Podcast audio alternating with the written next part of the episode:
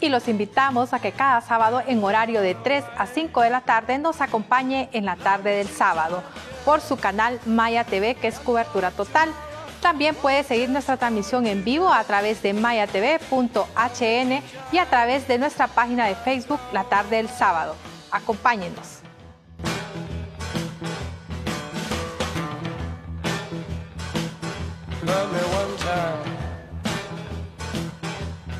could not speak.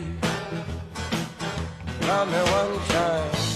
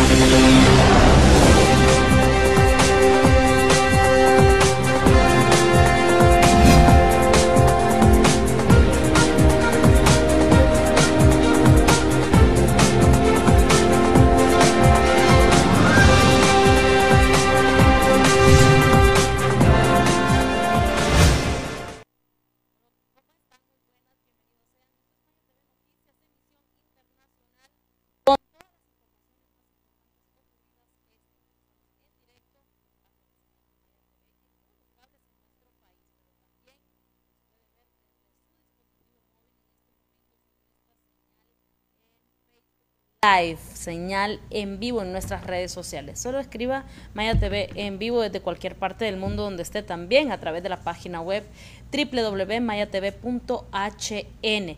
Hoy es miércoles 30 de junio del año 2021. Comenzamos de inmediato con los titulares. Mi nombre es Flor Serrano, quédese con nosotros.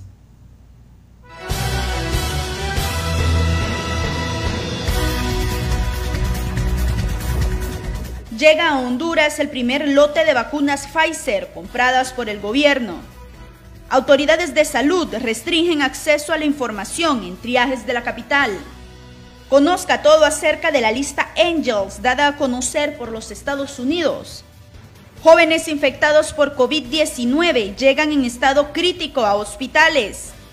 El gobierno informa que la segunda dosis de la vacuna de Sputnik V llegará a tiempo para aplicar segunda dosis.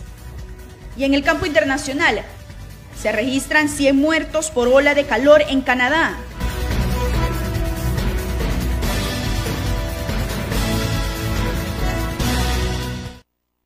Vamos a comenzar hablando de lo que nos interesa a nosotros en tiempos de pandemia, en tiempos de crisis, y es la llegada de las vacunas. Un nuevo lote de vacunas que llegó este día al país. Estamos hablando de 59.670 vacunas de la farmacéutica Pfizer, bajo el esquema de la compra directa entre el gobierno y esa farmacéutica. Lo que pasa es que hay muchas preguntas en el aire. Por ejemplo, hoy el presidente Juan Orlando también dijo que eh, las personas con la vacuna Sputnik B y que están todavía esperando esta segunda dosis, que la dosis va a llegar a tiempo, eso dijo, pero no dijeron cuándo. Entonces todavía los adultos mayores, y esa es la gran preocupación de algunas personas, eh, los adultos mayores que se vacunaron con la Sputnik B, hicieron cita y se la dieron ya a partir de mañana, eh, ¿cómo es la cosa? Entonces, ¿con qué los van a vacunar? qué vacuna les van a poner. Hasta ahora yo sé y entiendo eh, que han dicho que se pueden combinar las vacunas, la de Pfizer con la de AstraZeneca y la Sputnik. Lo que viene cierto es que muchas personas sí temen porque los organismos internacionales no han dado luz verde a proceder con este paso. Entonces, eh, si bien es cierto, algunos médicos, eh, la exministra, de hecho, de salud, el Zapalov, dijo que sí se podía hacer eh, científicamente, de vacunarse primero con la Sputnik, por decir alguna vacuna, y luego con la de AstraZeneca o la de Pfizer. No se sabe, por ejemplo, en mi caso, mañana me le dieron cita a mi padre, que es mayor de 70 años, pero él se puso la Sputnik B, le pusieron. En la primera dosis. No hay Sputnik B y lo sabemos. Entonces no sé cómo es que me le dan cita para mañana si sabemos que no hay Sputnik B. Yo estaba esperando que dieran eh, prórroga y que dijeran, no, mire, todavía no le podemos dar cita porque la vacuna, la segunda dosis de él todavía no hay en Honduras. Pero bueno, igual voy a ir para saber qué es lo que me dicen, porque... Eh, yo no, no quiero llamar a la desconfianza a la gente, pero eh, yo sí tendría un poco de, temor de ponerme la vacuna combinada y con esto no digo que la gente lo tenga, por eso digo no llamo a la desconfianza, pero hasta que los organismos internacionales como la Organización Mundial de la Salud, la OMS o la FDA digan o autoricen que las vacunas se pueden combinar, pues hasta ahí vamos a estar seguros de que sí se puede. Mientras tanto, pues hay que seguir esperando cómo avanza esta desordenada campaña de vacunación que hay en Honduras. También en las declaraciones que dio el presidente hondureño este día hizo un llamado a todos los comunicadores, a todos los periodistas, porque estamos nerviosos, es cierto, estamos preocupados, estamos con incertidumbre de cuándo se va a poner la segunda dosis. Ya pasó eh, más de un mes de la primera dosis y algunos les pusieron la vacuna Sputnik B y algunos otros, en mi caso, me pusieron AstraZeneca. AstraZeneca sí hay pero al Colegio de Periodistas no le han dado luz verde para obtener la segunda dosis. Por supuesto, porque la mayoría de los periodistas se vacunaron con la Sputnik, pero hay otro grupo que nos vacunamos luego, que son los de AstraZeneca, así que llamado también al Colegio de Periodistas. Ahorita sí hay vacunas de AstraZeneca, así que aunque seamos pocos los del segundo lote, también hay que abogar por nosotros, los que nos pusimos esta vacuna, porque sí hay. Mientras tanto, a seguir esperando la Sputnik B. El mandatario eh, exhortó al gremio periodístico a no permanecer nerviosos con ese tema de la segunda dosis del componente de la Sputnik proporcionada por Rusia. Eh, dijo a los comunicadores no escuchar a mm, algunos que están señalando que el preparado ruso no vendrá al país eh, tras los atrasos en Argentina y Guatemala. Esto es lo que se han dicho, pero es cierto, en las redes sociales se especula mucho de que Rusia ha mm, estafado a varios países y que Honduras no es el único, que se pagó la vacuna, pero que no, no hay en estos momentos lo que han desmentido las autoridades. Pero se pagaron eh, pues más de 4 millones de vacunas y solo han llegado menos de 100 mil, menos de 50 mil tengo entendido.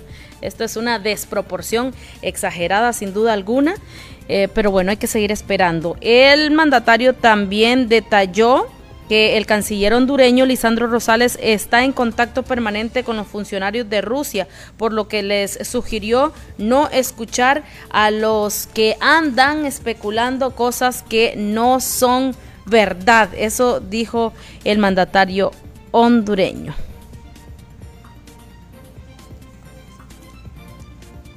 Bueno, y es que el coronavirus cada día arrebata la vida de, de, miles de personas en todo el mundo y Honduras no es la excepción. En Honduras todos los días se dan a conocer nuevos fallecimientos a causa del virus.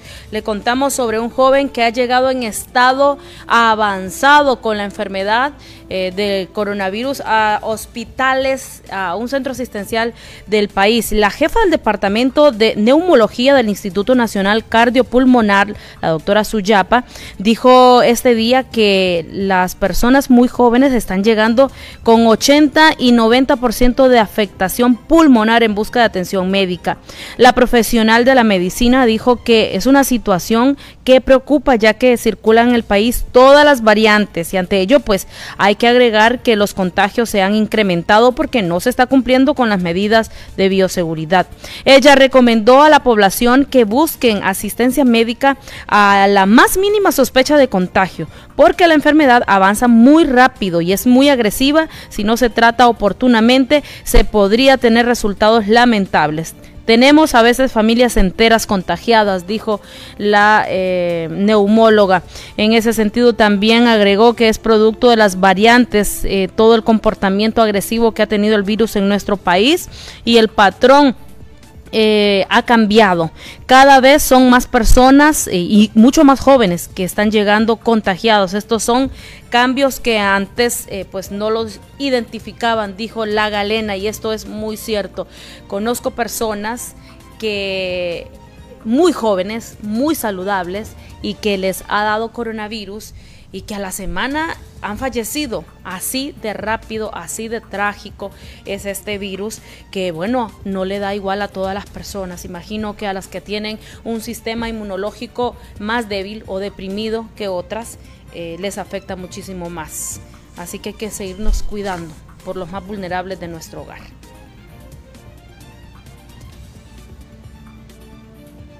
Vamos a ver cómo ha sido el comportamiento del virus en los principales centros asistenciales del país. Vamos a escuchar a continuación a Nia Carvajal, ella es la portavoz del tórax. Bendecido día. Hoy 30 de junio del 2021 seguimos actualizando la información relacionada con los casos COVID-19 desde nuestro Instituto Nacional Cardiopulmonar, el tórax. En un reporte de 24 horas lamentamos dar a conocer que tenemos dos personas fallecidas en este momento y enviamos nuestras profundas condolencias a todos los familiares que han perdido un ser querido en este tiempo de pandemia. También tenemos un registro de lo que son 13 altas médicas y 120 pacientes hospitalizados en las diferentes áreas habilitadas aquí en nuestro hospital para dar atención a todos nuestros pacientes. Tenemos en este momento al 100% las áreas críticas, que son la unidad de cuidados intensivos y la unidad de cuidados intermedios o sala de alto flujo. Tenemos también 115 pruebas PCR positivas y tan solo 5 pruebas pendientes de resultado. Un 96% de ocupación hospitalaria disponemos el día de hoy y 5 cupos están totalmente habilitados para que puedan ser gestionados a través de las autoridades de los triajes y las autoridades del hospital El Tórax, dándole prioridad al cuadro clínico del paciente que esté más complicado.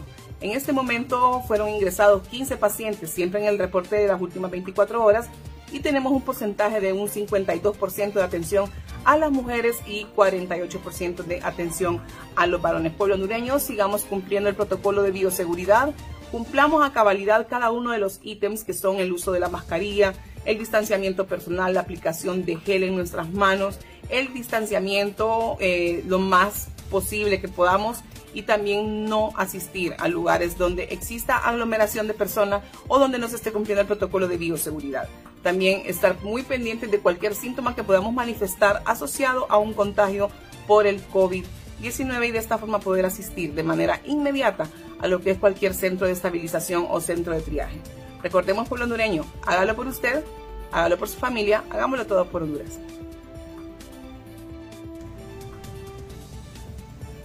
Bueno, vamos a escuchar también al subdirector del Hospital Escuela Universitario. Él informa que se han desbordado las salas de COVID-19 en este centro asistencial y que están prácticamente al tope de la atención. Muy preocupante la situación del hospital en este momento, del hospital escuela, pues que tenemos desbordadas prácticamente todas las salas. Estamos en rojo, no tenemos cupos, solicitamos apoyo, los trajes que también están desbordados y esto pues debido a la alta incidencia de casos, lamentamos que la población hondureña no acata las medidas de bioseguridad, no acata el distanciamiento físico, no acata las indicaciones de estar en casa, se proponen medidas pues, que son enérgicas y que han dado resultados en otros países, como ser el cierre total por lo menos de uno a dos meses de las ciudades, pero no es necesario llegar a esto si el pueblo, si la población entendiera de una buena vez por todas que no hay otra manera, aparte de las vacunas, que la vacuna que tenemos es la medida de bioseguridad. Así que pues, hay que estar atenta, alertos, alertas a estas circunstancias, a estas indicaciones que muy probablemente van a afectar la economía. ¿Por qué? Porque se dio una tolerancia para poder hacer una actividad pues, de trabajo, pero la gente lo ha tomado para feria, para turismo, para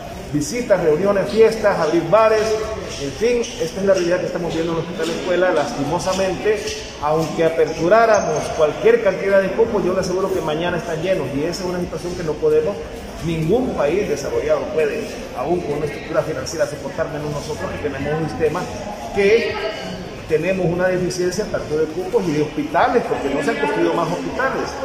Son los mismos hospitales en décadas que tenemos dándole pues la atención al pueblo con lo que podemos, pero ya esto nos llega a desbordar lastimosamente pues Es muy tarde ya para retroceder el tiempo y evitar la pérdida de vidas humanas que tuvimos, no solo en la población, sino que también lastimosamente compañeros, colegas que son nuestra familia de trabajadores de la salud. Así que la recomendación vigente, por favor, año y medio diciéndole, cuídese, utilice las medidas de bioseguridad, es la única manera que logramos contener esta pandemia. Cambiando de tema, en, bueno, hoy y el día de ayer también hubo mucha lluvia en el Francisco Morazán, sobre todo en Tegucigalpa, pero tenemos entendido que es un fenómeno natural que está atravesando por el país y también se han reportado lluvias en el occidente, lo que viene a repercutir mucho en el norte de Honduras. Pues imágenes como esta que vemos en pantalla eh, se hicieron virales en las redes sociales, accidentes, choques, eh, caída de árboles, inundaciones, deslaves. Lamentablemente somos tan vulnerables que con una lluvia de uno o dos días ocurre este tipo de cosas. Miren cómo también se observaban algunos ríos eh, no nos especifican este cuál es, pero sí nos mandan los videos aquí al noticiero y eh, estamos enterados de este, que algunos se salieron de su cauce, pero que no han provocado afortunadamente eh, desgracia en ninguna familia. Siempre, siempre es importante escuchar a las autoridades, sobre todo si ustedes viven en zonas de alto riesgo.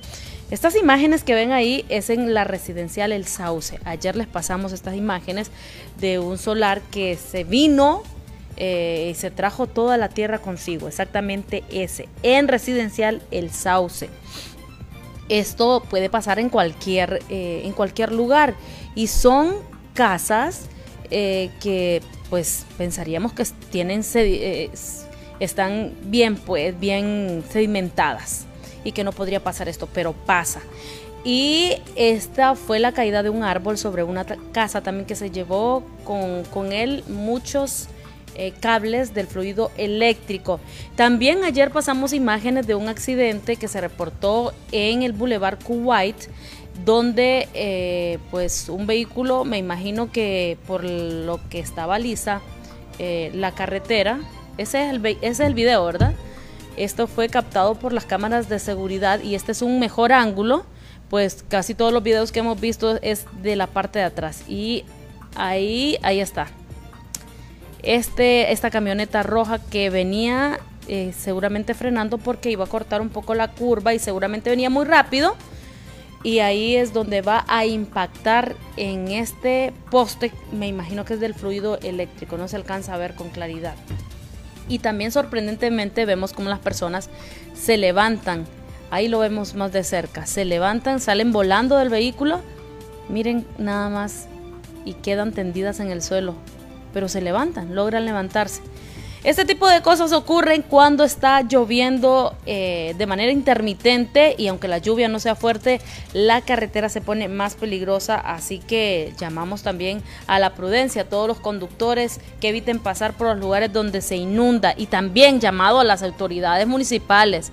El anillo es uno de los sectores donde siempre se inunda y no hacen nada.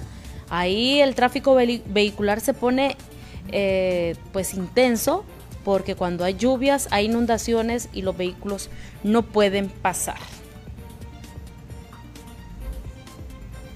En otras informaciones, Migdonia Ayestas, quien es directora del Observatorio de la Violencia de la Universidad Nacional, da sus apreciaciones en torno a la ola de violencia que impera en el país y todas las muertes violentas que les hemos mostrado anteriormente, incluso las masacres en Honduras eh, a medio año que llevamos del 2021. Sean más de 10 homicidios diarios y vea que hay días que han habido y muchos días que hay entre 24 a 17 homicidios diarios. Pero si lo analizamos en promedio, eh, es 10 diarios. Y eso se vuelve un problema porque sigue manteniéndose la violencia y la criminalidad como los últimos tres años. Ahí es donde se puede definir que tenemos una conducta violenta en el país, que usamos la fuerza y el poder para agredir y para matar. Ha aumentado la violencia y la criminalidad en este tiempo y que todavía estamos con la problemática de salud tan grave, ha aumentado en un 15%.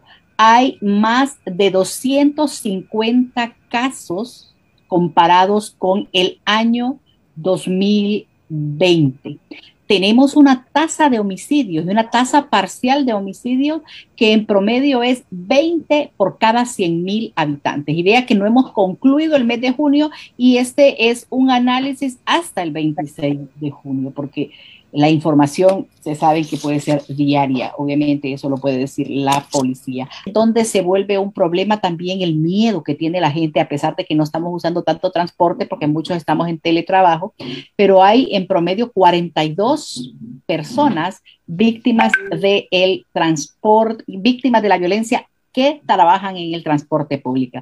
Y vemos que ya van tres abogados, con lo que vimos ayer. Hay también 27 homicidios múltiples con 95 víctimas, ha aumentado el 23% en, en, relación al número de casos, 22 fueron el año pasado, hay 5 casos más porque hay 27 este año y obviamente sin que decir de 95 víctimas en homicidios múltiples que el año pasado solo fueron 78.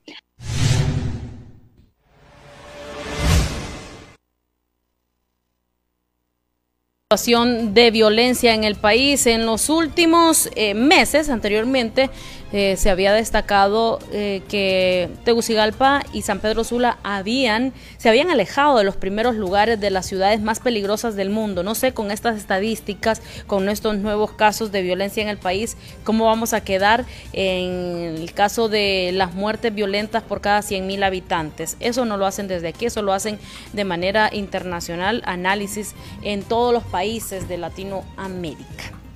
Estábamos hablando antes de esta nota de las inundaciones y de las lluvias que han caído en nuestro país y de las precauciones que deben tomar si viven en zonas vulnerables, porque eh, seguramente va a seguir lloviendo el fin de semana, así como lo han dicho las autoridades de Senaos. Y fíjense que muchas son eh, las reacciones en redes sociales. Algunos em, criticando al gobierno, a los comités de emergencia, porque no han aprendido de los anteriores desastres eh, naturales. En el caso de este ciudadano que les vamos a leer eh, lo que ha publicado con estas fotos, que dice, me faltan palmas para aplaudir la enorme satisfacción que siento por la enorme labor de la Comisión del Valle de Sula, Comisión de Contingencias, me imagino. Gracias, señores, por su enorme labor. Nuevamente perdimos todos los cultivos de cabeza ya sin bordo, de calabaza, perdón, ya que sin bordos construidos todo se volvió a inundar. Les apostamos a sembrar confiando en las celebridades que están a cargo de la comisión. Bueno, repartiendo sarcasmo en esta, en esta publicación, este ciudadano, y bueno, miren, eh, por una parte, algunos productores o campesinos pequeños que lo perdieron todo por la sequía, sobre todo en el corredor seco, ayer hablábamos de eso. Y por otra parte, en esta ocasión, el que lo han perdido todo por las inundaciones, y es que la naturaleza es impredecible. Puede pasar meses sin llover y puede una semana o un día arruinar todo su cultivo, llevárselo consigo todo el agua. Para esto están los comités de emergencia, los planes de contingencia que deben haber. Así que esta es una crítica directa para los comités de emergencia, para el gobierno en general, porque lo pierden todos estos campesinos o estos productores y tienen toda la razón. En otro orden de noticias, les damos a conocer este día todo sobre la lista Angel, esta lista que ha mencionado a muchos funcionarios públicos de Honduras, de Honduras han sido mencionados en los Estados Unidos. El pasado 28 de junio eh, se venció el plazo para que el Departamento de Estado entregara al Congreso de Estados Unidos el listado de funcionarios de Honduras, escuchen bien, El Salvador y Guatemala, es decir, los países que están dentro del Triángulo Norte, que consideran corruptos o violadores de derechos humanos y se espera que se dé a conocer los nombres en las próximas horas. Eh, pues aparecer en esa lista, eh, conocida como la lista Angel por la excongresista que la promovió, traerá sanciones a las personas identificadas, por supuesto. Esta ha sido identificada como una herramienta de castigo a la corrupción del pasado y prevención de ilícitos en el futuro. El pasado 4 de junio del presente año, el enviado especial de Estados Unidos para el Triángulo Norte, Ricardo Zúñiga, confirmó que en una entrevista a periodistas que a finales de junio habrá una lista de actores corruptos de los países del norte de Centroamérica, del Triángulo Norte, Honduras, Guatemala y El Salvador.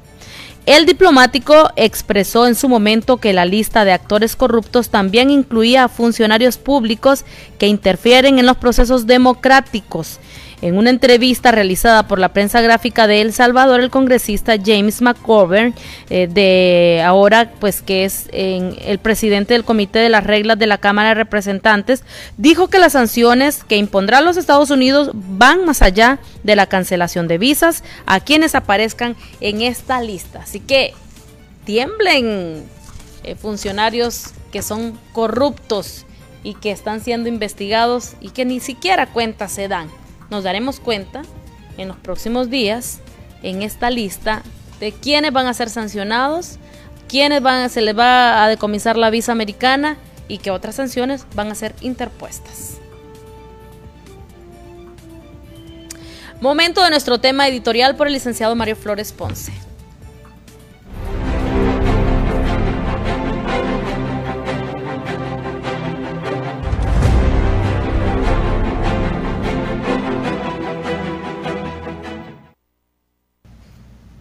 Ricardo Zúñiga, quien es nieto de un famoso eh, político nacionalista de los años 60 y 50,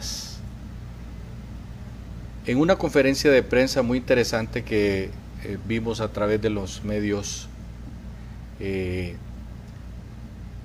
que hoy están de moda, aparte del nuestro, por supuesto nos decía que el problema que tenemos grave en Honduras es que hemos olvidado por parte de nuestros gobernantes el cuidar del tema de la lucha contra la corrupción.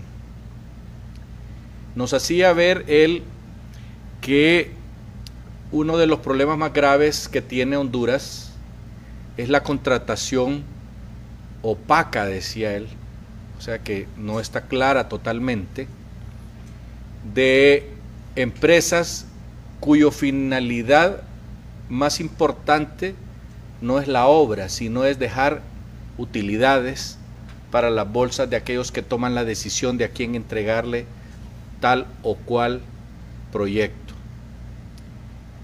Ese tipo de de inversiones que hace el país terminan en fiascos como por ejemplo el de Invest H, que se gastó 1.100 millones de lempiras en una contratación opaca precisamente, que ya ha sido desvelada públicamente y que poco o nada se ha hecho de parte de los que tienen que luchar en contra de la corrupción, léase las fiscalías, ¿verdad? Y inclusive, e inclusive el Congreso de la Nación ha hecho leyes que rebajan las penas a los corruptos. De esa manera, argumenta don Ricardo Zúñiga, es difícil que un país logre demostrar buena voluntad hacia aquellos que quieren venir a invertir en nuestros países. Cuestiona don Ricardo que esto es un asunto que no es enteramente de valores, que es un asunto que ataca precisamente la competitividad, o sea, la corrupción es anticompetitiva. ¿Por qué? Pues porque sencillamente la corrupción se come los fondos que deberían de ser para la inversión.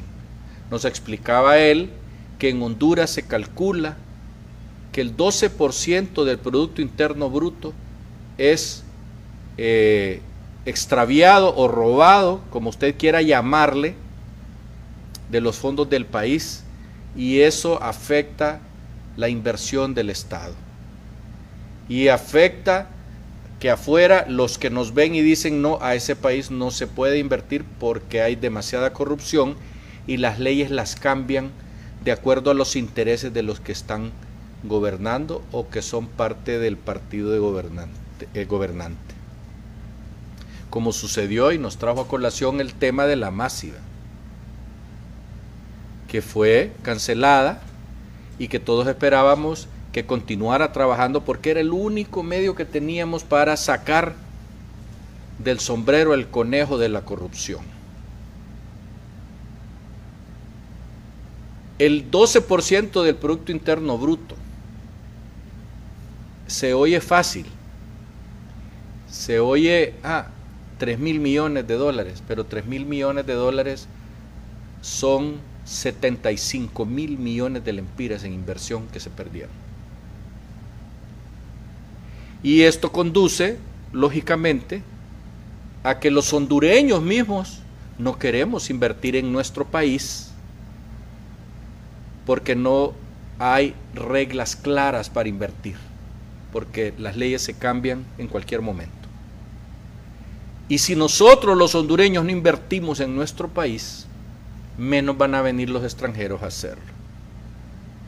La verdad, ya comentando nosotros lo que dijo don Ricardo Zúñiga, que es Ricardo Zúñiga III, porque ahí se llamaba su papá y su abuelo, hondureño, nacido acá pero educado en los Estados Unidos de Norteamérica por una tragedia familiar. Él fue a dar a los Estados Unidos. Y hoy Joe Biden nos manda a un hondureño para que nos lea la cartilla. Joe Biden está fundamentando su trabajo en Centroamérica precisamente en la lucha contra la corrupción. Y nosotros que ya hemos perdido la fe en este Congreso, porque simple y sencillamente ha sido lo peor que nos ha podido tocar a los hondureños, porque solo han legislado para favorecerse ellos personalmente y favorecer a aquellos que tienen negocios con ellos. Y así no se puede estar en un país donde la gobernanza es la que se defiende porque se defienden los corruptos. Así que lo único que nos queda a los hondureños son las próximas elecciones y, fíjese bien, y no votar por aquellos que han legislado en contra de los intereses de los hondureños. Si resulta que después de esas elecciones quedan los mismos, entonces querido pueblo hondureño, no nos quejemos de nuestra suerte futura. Y tampoco nos vamos a quejar de que los norteamericanos y los inversionistas se vayan de aquí, porque la corrupción nos corroe por todos lados. Hasta pronto.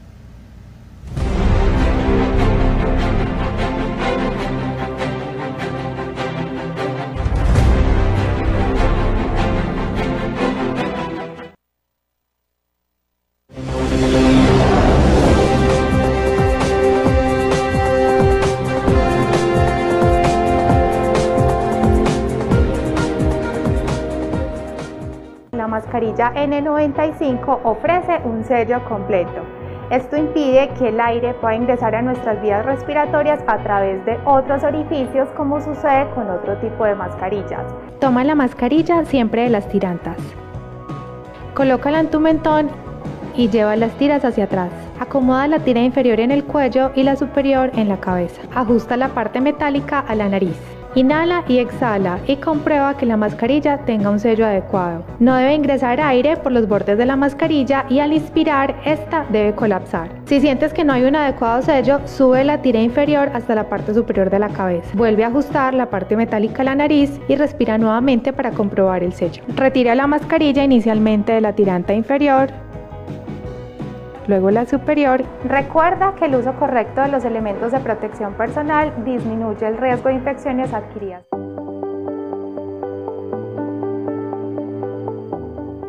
Seguimos vacunando a la población. Arranca la quinta jornada de vacunación contra la COVID-19 del 21 de junio al 3 de julio con los siguientes grupos. Trabajadores del salud públicos y no públicos pendientes. Adultos mayores de 65 años con o sin comorbilidad. Población con comorbilidad de 50 a 59 años. Personas con discapacidad desde los 12 años en adelante. Trabajadores esenciales priorizados por riesgo de exposición como grupos de apoyo, cuerpos de seguridad, reactivación turística, recolectores de desechos sólidos, personal de funerarias, personal del SANAA, reapertura educativa. Paso a paso nos cuidamos todos. Vacuna más cuidado igual a protección. Gobierno de la República. Hola, soy EEH. Y ella es CREE. Juntos iluminamos Honduras. Ella define las tarifas con base en el análisis de costos que entrega la ENE y vela por el cumplimiento de las reglas del sector eléctrico. Yo me encargo de la lectura y el cobro de tu factura, el cual va directo al fideicomiso administrador. Para más información, escríbenos vía redes sociales, marca al 118 o visita una de nuestras sedes de servicio al cliente. EH nos mueve tu energía. El proceso de vacunación avanza en Honduras y el mundo entero. Sin embargo, varios países han entrado en peores crisis del contagio al empezar sus procesos de vacunación. No permitamos que esto nos suceda. No bajemos la guardia. Es de vida o muerte que continuemos más estrictos que nunca con las medidas de bioseguridad. Lavado constante de manos con jabón, el buen uso de la mascarilla y el distanciamiento físico. Poco a poco, cuidándonos y vacunándonos, lograremos controlar el virus, porque si nos cuidamos, juntos avanzamos. Pese a la pandemia, el Congreso Nacional de Honduras no dejó de sesionar, logrando un récord en el número de iniciativas presentadas y aprobadas por los diputados, lo que demuestra que aprovechando la tecnología se logra mayor eficiencia. Por ejemplo, se aprobó la entrega de bonos a miles de familias damnificadas por ETA y OTA, la protección y apoyo financiero para las MIPIMES afectadas por el cierre de la economía, bajar los intereses bancarios para préstamos para el agro y vivienda, y permitir al Estado comprar la vacuna contra el COVID-19 de manera directa a diferentes laboratorios. Congreso Nacional abierto, plural y democrático.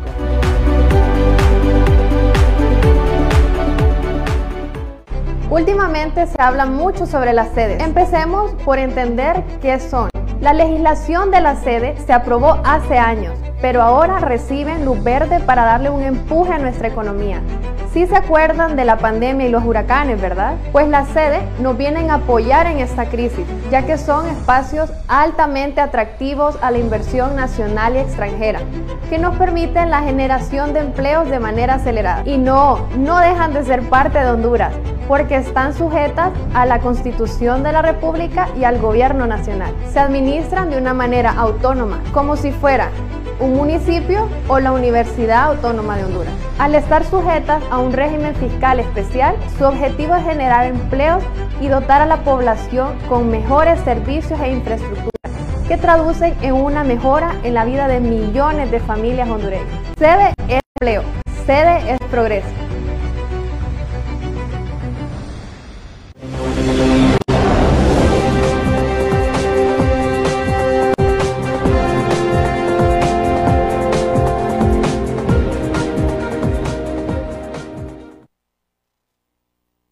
Continuar con nosotros, esto es Maya TV Noticias Emisión Internacional. Estamos en directo, si usted se acaba de conectar.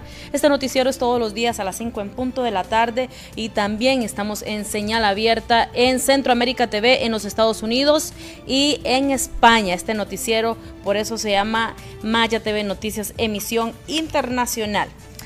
Antes de la pausa estuvimos hablando de las inundaciones, de los desastres naturales que han provocado las últimas lluvias que han caído en el país. Hoy estuvo lloviendo durante horas de la mañana también. Y le vamos a mostrar estas imágenes que nos acaban de llegar sobre el reporte del paso que ha sido obstruido en la aduana El Poi y Aduanas ha emitido un comunicado a través de sus redes sociales dando a conocer esto. También tenemos videos, muchachos, para que lo podamos eh, mostrar para que vean cómo las lluvias han destruido el paso de estas aduanas. Comunicado de la empresa Prodecon sobre los daños en el tramo vial Vado eh, Chilcagua Fría que conduce hacia la aduana El Amatillo. Este es el Amatillo. La empresa hondureña de profesionales de la construcción eh, responde a las obras que realizan en el puente Guasipro, eh, Guasirope. así lo han informado en la comunidad nacional e internacional lo que estamos dándoles a conocer sobre el cierre de esta, de esta carretera. El nivel de los ríos o de las lluvias el viernes y el sábado 3 de julio del año en curso se estará pues eh, estaría perjudicando pero más aún las lluvias torrenciales que cayeron hoy y el día de ayer por lo que se estará ejecutando la segunda función del puente Guasirope eh, a lo que estarán pues realizando un esfuerzo adicional donde se fundirán 96 mil Em, capas o ML de losa, por lo que se comunica que se cerrará, se va a cerrar prácticamente esta calle, el paso peatonal, a partir de las 7 de la noche del día viernes y todo el día sábado, para que tomen nota estos los próximos días. Para el día domingo 4 de julio se dará paso peatonal de manera ordenada, cita este comunicado que han dado a conocer en las redes sociales sobre el paso, la incomunicación provocada por las lluvias en este sector del país. La aduana de la Matío y la aduana de El Poi, que así lucen tras las torrenciales lluvias. En otras informaciones, Gianni Rosenthal, presidente del Consejo, eh, bueno, del Central Ejecutivo del Partido Liberal, hace un llamado a otros empresarios para que no inviertan en las sedes. Este que es un tema que ha dado de que hablar en los últimos días desde que se aprobó, desde que se tocó en la Corte Suprema de Justicia y en el Congreso Nacional. Por supuesto, los miembros del Partido Liberal están completamente en contra de las sedes. Él dice que esto es un riesgo a la soberanía de Honduras y pide que se derogue definitivamente. Esta sede que hay en Roatán que ya está vendiendo una residencia virtual, que llaman ellos. Cualquier persona en cualquier parte del mundo puede comprar un carnet de residencia ahí y convertirse en un residente virtual sin vivir ahí y obtener los beneficios de poder tener cuentas bancarias allá adentro, de poder tener empresas allá adentro. Y esto es muy preocupante para nosotros. El COEP le advirtió, le advirtió a los inversionistas desde hace más de un mes que dejaran de invertir en estas sedes, porque ponían en riesgo su capital. Y yo eh, también el fin de semana he hecho mías esas palabras en el sentido de decirle a los eh, empresarios que están invirtiendo en estas sedes que dejen de hacerlo y que las vayan convirtiendo a los otros regímenes que existen en Honduras, al de zona libre o al régimen de importación temporal. No, no lo veo como una competencia desleal, lo veo como un riesgo para la soberanía de la patria. Eso es lo que es y por eso que nosotros nos estamos oponiendo, porque estamos viendo de que está siendo utilizado de una forma inclusive distinta a la que lo aprobó el Congreso, porque eso también es otro tema, ¿verdad? El Congreso aprobó que se aprobaran eh, si había un plebiscito y si dos terceras partes del Congreso lo aprobaban. Y ahora resulta que los está aprobando un comité de mejores prácticas sin pasar por el plebiscito y sin pasar por las dos terceras partes del Congreso. Eh, nuestra posición es que el Congreso la derogue completamente. Eso fue lo que aprobó ayer el Consejo Central Ejecutivo y la bancada del Partido Liberal y el proyecto que ha preparado y ha firmado todos los diputados liberales va en ese sentido, en el sentido que se derogue la sede. Con la nueva tarifa de energías que se dio a conocer ayer sobre un aumento al precio de la luz, al precio de la energía eléctrica en el país, Fernando García, presidente de la ANDI, asegura que como empresarios esperan una estabilidad con la nueva tarifa eléctrica. De igual forma, dice, se debe comprar la energía eléctrica. Vamos a escucharlo. Es que haya estabilidad y que haya certidumbre. Y es esa fórmula precisamente y esa normativa técnica la que nos lo va a dar. Esperemos que, se aplique entonces, la CRE lo ha venido aplicando en, los últimos eh, eh, procesos y esperamos que, se, que esto continúe siendo así para tener estabilidad y certidumbre en cuanto a este tema y que no se, no se vincule con situaciones políticas, sino que sea eminentemente técnica. Obviamente el país tiene una dependencia importante del búnker, porque una buena parte de la generación es de búnker, y esto pues eh, se ve eh, con una incidencia fuerte del mercado internacional del búnker, pero nosotros tenemos que estar claros de eso y el mecanismo que debemos utilizar es promover más la generación renovable en el país para no tener tanta dependencia del combustible fósil. Y el otro elemento que creo que vale la pena destacar es que se ha avanzado bastante en el tema de los consumidores calificados y los generadores calificados que establece la ley de la industria eléctrica. Esto facilita que eh, los consumidores calificados puedan eh, aplicar directamente a contratos directos con las generadoras y esto pues reduce bastante los costos y hace más eficiente el sistema. El criterio técnico lo tiene la CRE y nosotros esperamos que, se aplique, como decía, el criterio técnico. Si toca un incremento, pues eh, ni modo, esperemos que, esperemos que no. Pero lo que sí necesitamos es que se mantengan los criterios técnicos eh, para que tengamos toda la previsibilidad eh, y podamos estar claros también de que no haya una, un juego político con una situación tan, tan técnica. Imágenes a continuación sobre una droga incautada, esto en el departamento de Olancho. Y es que la, la, Agencia Técnica de Investigación Criminal incautó 488 kilos de cocaína ocultas en una cisterna de gas proveniente del departamento de Olancho hacia la capital de Honduras, a Tegucigalpa. El Ministerio Público divulgó una nota de prensa señalando que la droga era transportada en una cisterna dedicada al acarreo de gas licuado de petróleo, LPG. Se confirmó la detención del conductor del vehículo de carga pesada de nombre Lenert Osvaldo Bonilla Rogel. En las próximas horas, pues la Fiscalía Especial contra el Crimen Organizado, FEDSCO, eh, interpondrá un requerimiento fiscal contra el conductor por el delito de tráfico de drogas agravado. El camión es de marca, eh, pues el modelo es FL60 color blanco con placas PDK 18 14.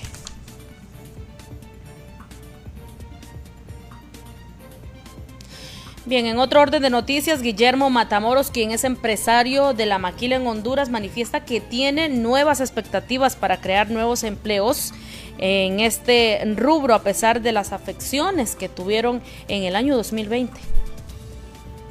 Un comportamiento sumamente difícil. Sin embargo, eh, se adoptaron todas las medidas en términos de protección eh, de los trabajadores, en el tema de bioseguridad, y la industria pudo ir gradualmente recomponiéndose. Eh, y el otro elemento, con la recuperación de la demanda de Estados Unidos, la industria refleja al primer trimestre un crecimiento de eh, alrededor de 23%, con, 15% por el lado del sector textil-confección y un arriba del 60% para arneses eléctricos. Ahora, la perspectiva todavía es muy prematuro para decir cuál va a ser el comportamiento para finalizar el año, porque está en función de la demanda de Estados Unidos y del manejo que hagamos de la pandemia. Sin embargo, la meta, la perspectiva es que al finalizar el año se puedan exportar alrededor de 5 mil millones de dólares. Consecuente con ese nivel de exportaciones, también generar o proteger los 173 mil empleos existentes eh, y crear alrededor de 5 a 10 mil puestos de trabajo adicionales. ¿Se han mantenido los puestos de empleo o se han logrado recuperar? La industria en este momento tiene 173 mil puestos de trabajo eh, permanentes. Fue muy difícil en 2020, eh, hubo que crear un programa, pero a esta fecha hay 173 mil trabajos y la perspectiva de crear alrededor de 5 a 10 mil nuevos puestos de trabajo. Bueno, siempre las empresas que están en el país están haciendo ampliaciones, renovación de equipo y siempre hay un porcentaje de inversiones, ¿verdad? Probablemente este no sea el mejor momento para la atracción de nuevas empresas. Sin embargo, esas empresas que están en el país sí hacen inversiones.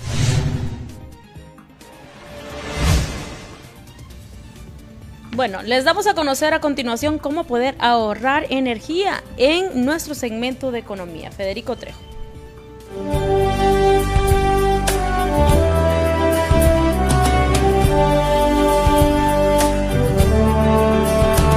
El gasto de gasolina es uno de los factores más importantes cuando se tiene un auto. En ocasiones notamos que el consumo de energía de nuestro vehículo es mayor con respecto a su empleo y distancia que recorre. Esto se puede deber a algún problema en su funcionamiento, pero también a factores externos. Entre las fallas de funcionamiento se encuentra la mala afinación. El servicio de afinación consiste en cambiar piezas como bujías y filtros de aceite, aire y gasolina. Mal sensor de oxígeno. Esta pieza se encarga de monitorear la combinación de oxígeno con gasolina para un mejor rendimiento. Bomba de gasolina dañada. Esta pieza es la encargada de suministrar presión desde el tanque hasta los inyectores. Inyectores sucios. Los inyectores de gasolina son como aspersores y con el uso se van ensuciando. Tanque picado. También puede ocurrir que el tanque de gasolina tenga alguna picadura y el combustible se consuma por goteo. Tapón roto o en mal estado. En algunos casos el problema radica en el tapón del tanque de gasolina.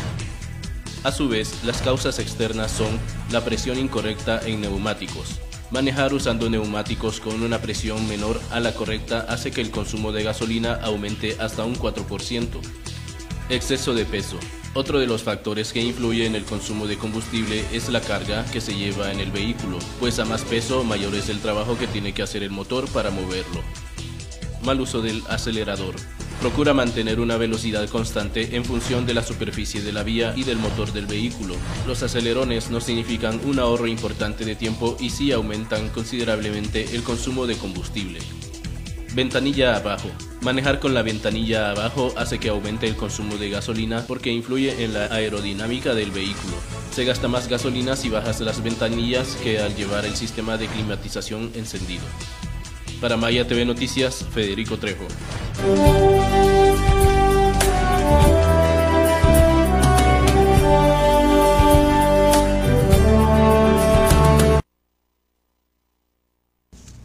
Bueno, en la semana anterior eh, les informamos sobre las protestas, las reuniones que sostuvo los productores de leche y el gobierno. Pues la representante de la FENAC asegura que ya se están buscando algunas alternativas para que los productores de leche puedan cumplir el acuerdo al que llegaron con el gobierno central. Eh, para llegar a un acuerdo de, de fijar un precio de 8 lempiras por litro eh, a los productores que le entregan al sector artesanal. Eh, más sin embargo, pues nos dimos cuenta el fin de semana que algunas ah, plantas procesadoras eh, que reciben al sector artesanal no, no, están cumpliendo ¿verdad? estos acuerdos y los productores pues han estado reunidos desde el domingo y el día para ver pues de qué manera se les cumple.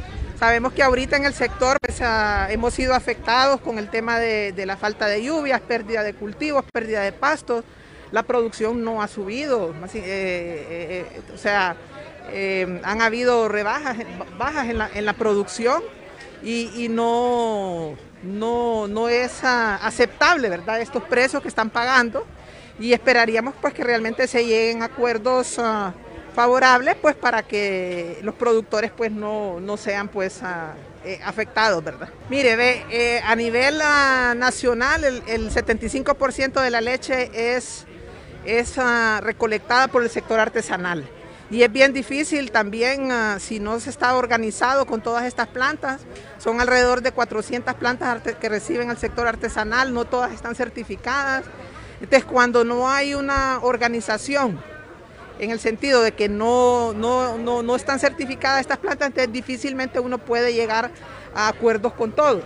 Afortunadamente las plantas que se sentaron en la Asociación de Procesadores de Lácteos tengo entendido que ellos han cumplido, pero no todos están organizados. Vamos a ver parte de las protestas eh, por parte del sector agrícola, de los productores de leche, ya que dicen que ante el incumplimiento de las autoridades, este día van a continuar con las movilizaciones por parte de estos productores de leche. No se llegó o no se ha llegado a un acuerdo que le favorezca a los productores de leche. El gobierno dice que sí, que ya llegaron a un acuerdo y que están esperando que la parte de la productora cumpla con este acuerdo, pero ellos no están conformes. Es por eso que están eh, siempre ellos em, eh, con sus movilizaciones y en protesta por no estar de acuerdo por el precio del litro de leche.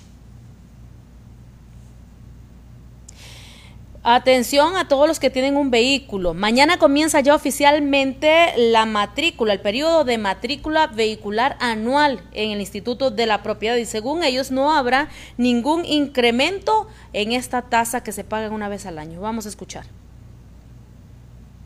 El Instituto de la Propiedad le informa a todos aquellos propietarios de vehículos que el día de mañana, 1 de julio, da inicio el proceso de pago de la tasa única anual vehicular, iniciando con las terminaciones 0 y 1 para el mes de julio, 2 y 3 agosto, 4 y 5 septiembre, 6 y 7 octubre, 8 y 9 noviembre y culminando este proceso para las motocicletas, rastras y remolques en el mes de diciembre. Es de mencionar que el ciudadano puede abocarse a la institución bancaria de su preferencia a realizar el pago correspondiente a la matrícula vehicular del periodo 2021. Y si usted desea saber cuánto es su saldo a pagar, puede ingresar a www.ip.gov.hn o en nuestra plataforma disponible en los teléfonos Android Instituto de la Propiedad. Así que, señor usuario, recuerde, el día de mañana inicia el proceso de pago para las terminaciones 0 y 1. Vamos a ver esta nota que nos ha preparado Erika Vilars acerca del Día de las Redes Sociales.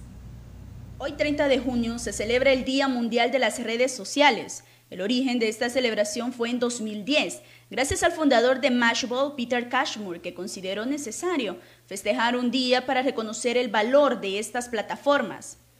Las redes sociales se han convertido en la fuente de conexión a nivel mundial, lo que ha permitido que millones de personas en todo el mundo se mantengan conectados en tiempo y espacio real. Según un informe de The Global State of Digital 2021, en la actualidad el 53% de la población mundial, aproximadamente 4.200 millones de personas, usa redes sociales de forma activa. Instagram, Facebook, WhatsApp, Twitter, YouTube, LinkedIn son las redes de uso más destacado entre los usuarios a nivel mundial y actualmente TikTok. Las redes sociales se han convertido en fuente de trabajo para millones de personas y que han explotado el marketing digital.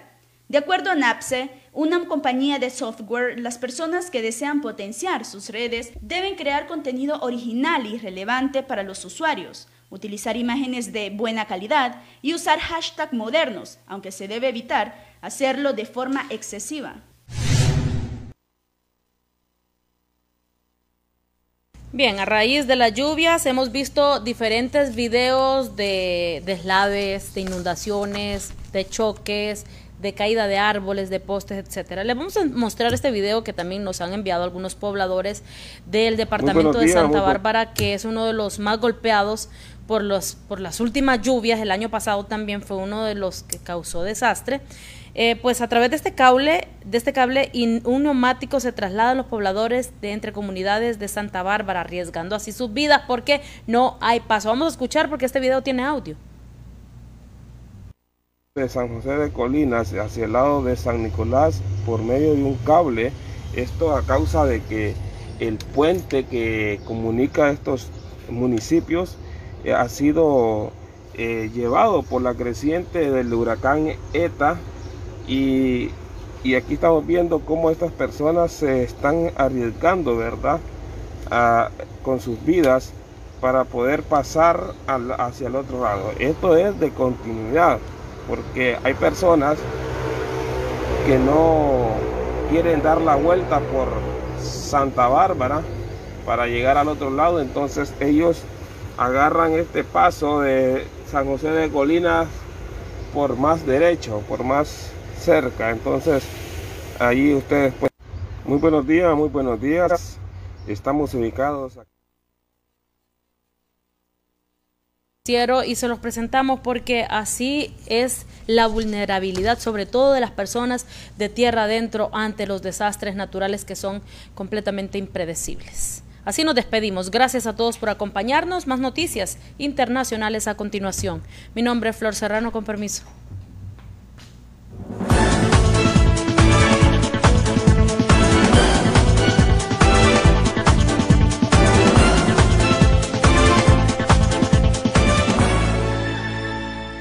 La Organización Mundial de la Salud OMS concedió este miércoles a China el certificado de país libre de malaria o paludismo tras 70 años de lucha contra la enfermedad.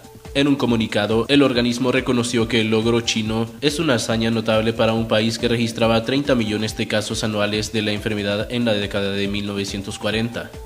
El gigante asiático comenzó a distribuir medicamentos para prevenir la enfermedad en zonas de riesgo hace varios años, además de reducir las áreas de cría de mosquitos y sostener una disponibilidad de repelentes y mosquiteros.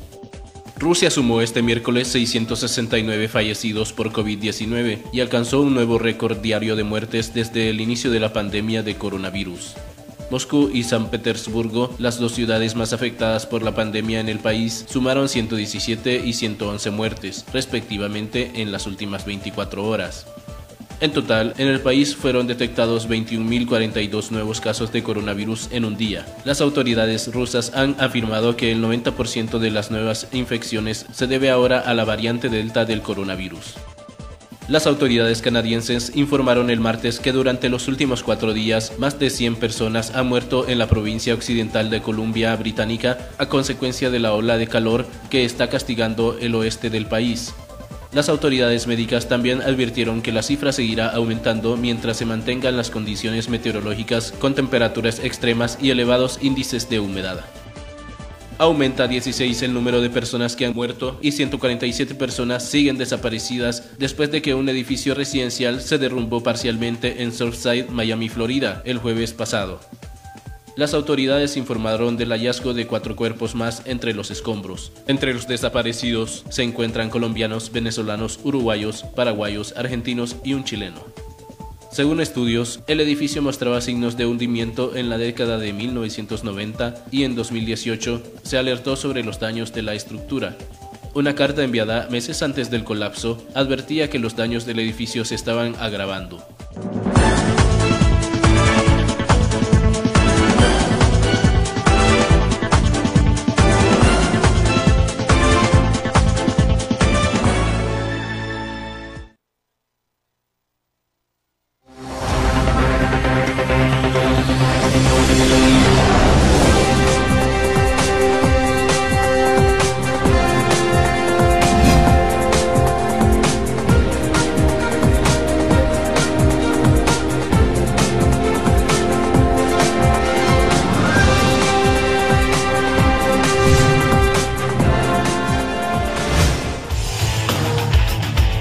Invito a que sintonices nuestro programa deportivo Sin Anestesia de lunes a viernes en punto de las 7 de la noche, siempre a través de la pantalla de Maya